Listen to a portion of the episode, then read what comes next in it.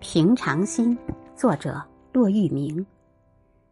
有个词叫心魔，它让我们和世界的关系变得混乱。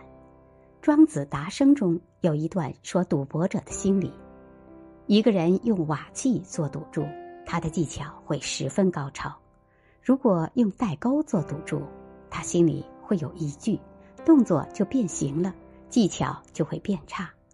而用黄金做赌注的人，很容易头脑发昏、心烦意乱。如果把赌博视为智力游戏，赌注越贵重，顾虑越多，心智被破坏的程度就越严重。这就是心魔的骚扰。日本围棋史上的一个故事，犹如对庄子预言的注释。林海峰二十三岁时，在旧名人战中挑战坂田荣男。首局败北，这使他失去了自信。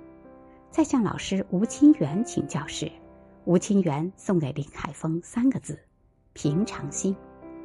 吴清源解释说：“你现在最需要的是一颗平常心。老天如此厚待你，二十三岁就挑战名人，这已经是多少人梦寐以求的成就。你还有什么放不开的呢？”林海峰大悟。